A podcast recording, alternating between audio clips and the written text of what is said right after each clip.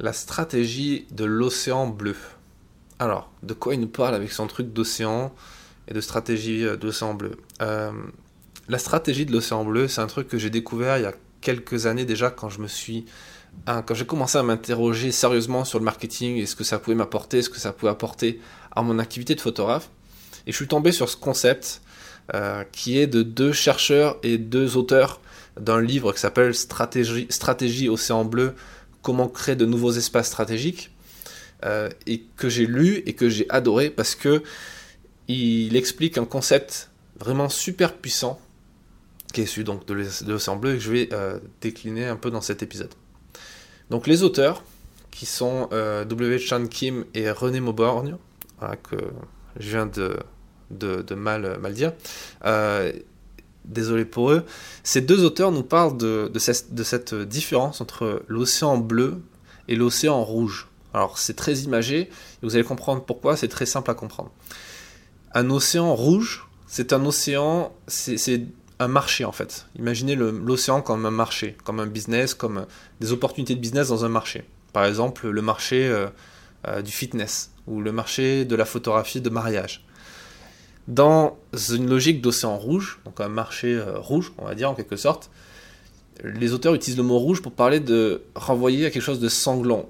Dans un univers où il y a beaucoup de concurrence, où les gens vont se faire la guerre, parce qu'il y a beaucoup de, gens sur ce marché-là, et tout le monde propose la même chose, plus ou moins au même prix. Et la, voilà, la seule façon de se différencier du concurrent, c'est en baissant ses tarifs ou en les augmentant. Euh, on n'apporte pas vraiment de valeur parce qu'on n'innove pas réellement, on se contente de ce marché-là et on s'entretue et ça devient un océan rouge. Plein de requins, plein de toutes ces images. Alors que, à contrario, on pourrait plutôt naviguer ou se baigner dans un océan bleu, euh, dépourvu de ce qu'on appelle la concurrence, euh, de euh, tout cet affrontement continuel autour des tarifs, autour de l'amélioration qui n'est pas du tout significative d'un produit ou d'un service, et où dans lequel on pourrait apporter beaucoup plus de valeur. Et c'est ça un des concepts clés du bouquin et de, ce concept-là, c'est la question de la valeur. De la valeur que vous apportez à votre marché pour en créer un nouveau, pour créer cet océan bleu, dans lequel vous serez un peu le seul à naviguer parce que les autres vont pas forcément se mettre dedans tout de suite, ou du moins vous aurez tellement pris d'avance sur les autres que ben, il n'y aurait pas vraiment de réelle concurrence à ce niveau-là. Le concept de valeur, il ne peut venir qu'à travers également le concept d'innovation. Comment on va apporter une nouveauté dans ce marché. Si par exemple jusqu'à maintenant tous les photographes euh, de mariage faisaient un seul type d'image, euh, faisaient par exemple à chaque fois la photo de groupe, euh, la photo de couple un peu kitsch, un peu bateau, etc. Le photographe qui a compris la, composante enfin, le concept d'océan bleu qui va innover, eh ben, il va faire un autre type d'image. Ou alors, il va innover en utilisant, par exemple, en revenant à l'appareil argentique et en faisant que des photos argentiques. Ou alors, en faisant que du noir et blanc. Ou en faisant, voilà, c'est pas des trucs super nouveaux, mais en, prenant complètement le contre-pied des usages de son marché, de cet océan-là, pour en faire un nouveau.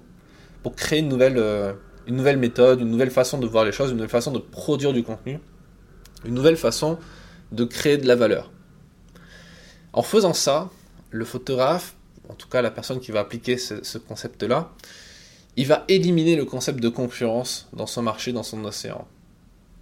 Pourquoi? Parce que s'il est le seul à le faire, il est le seul à pouvoir le faire parce que ben, il est le premier à avoir eu l'idée, il est le premier à avoir les capacités pour le faire, euh, il est le premier, du coup il a pris de l'avance sur tous les, autres concurrents parce qu'il a pris tous les clients qui avaient besoin de prendre, qui pouvaient prendre dans ce domaine-là. Il élimine des concurrents.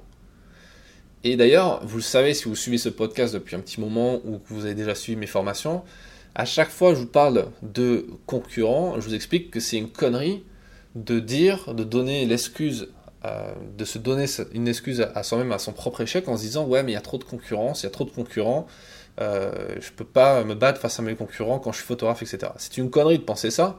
Pourquoi? Parce que si un client choisit l'un de vos concurrents, notre photographe et pas vous, c'est pas forcément à cause de, lui, c'est aussi à cause de vous, parce que ce que vous proposez à votre client éventuel ne lui correspond pas, ne correspond pas à ce qu'il recherche. Et quand on est photographe, on crée de la valeur en image, on crée des photographies, on a un certain style, Si ce style-là, c'est exactement ce que recherche votre client, la question du prix, la question des, des amateurs qui casseraient le marché en faisant des prix moins chers ou en proposant des photos gratos, ça ne peut pas exister puisque eux ils proposent pas ça. Donc du coup, le client ne, peut pas avoir ça. Comprenez ce que je veux dire? C'est ça qu'il faut comprendre. Si vous faites la même chose que ce que font les amateurs ou les gens qui donnent gratos leurs photos, forcément vous créez pas de la valeur. Donc quelque part vous méritez même pas d'être payé. Vous méritez même pas d'être professionnel puisque vous apportez pas de valeur par rapport à ça.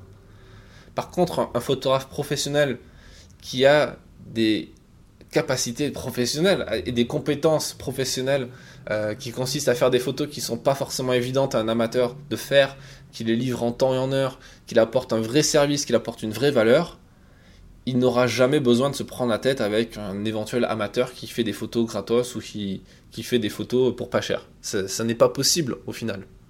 Donc euh, ce concept d'apporter de la valeur et d'innover, de créer sa propre océan bleu, ça va éliminer le concept de concurrence. Et en plus de ça, l'autre aspect cool de la, de la chose, c'est que ça va vous permettre de sortir du diktat du pricing, de sortir de cette pression tarifaire de vouloir baisser ses tarifs pour avoir plus de clients, ce qui est complètement faux. Moi, depuis que j'ai augmenté les tarifs de mes formations, j'arrive à en vendre plus.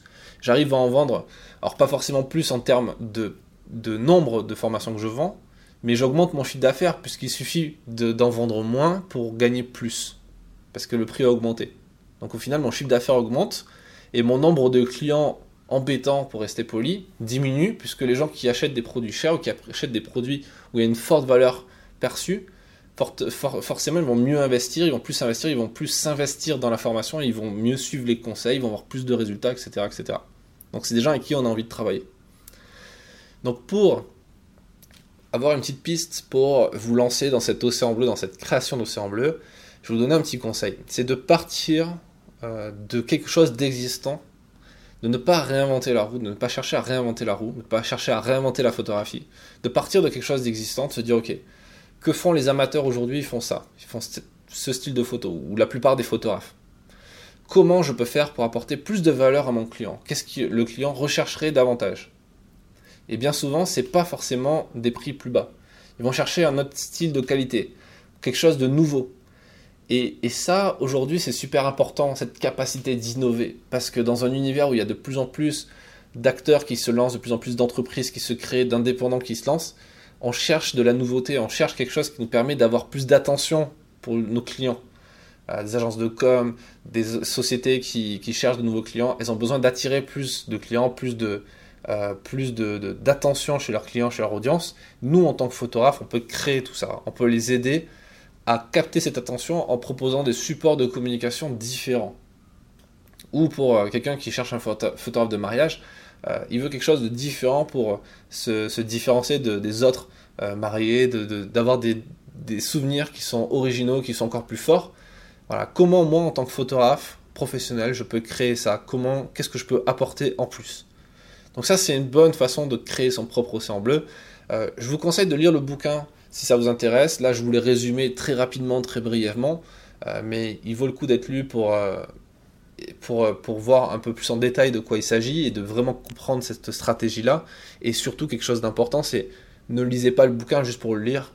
Appliquez ce que vous lisez à l'intérieur, comme à chaque fois. Appliquez, sortez de votre zone de confort et agissez en appliquant ces conseils-là directement dans votre entreprise parce que sinon ça servira à rien et j'aurais parlé pour rien. Donc euh, je vous dis à demain pour le prochain épisode qui est un épisode un peu spécial, euh, vous allez voir.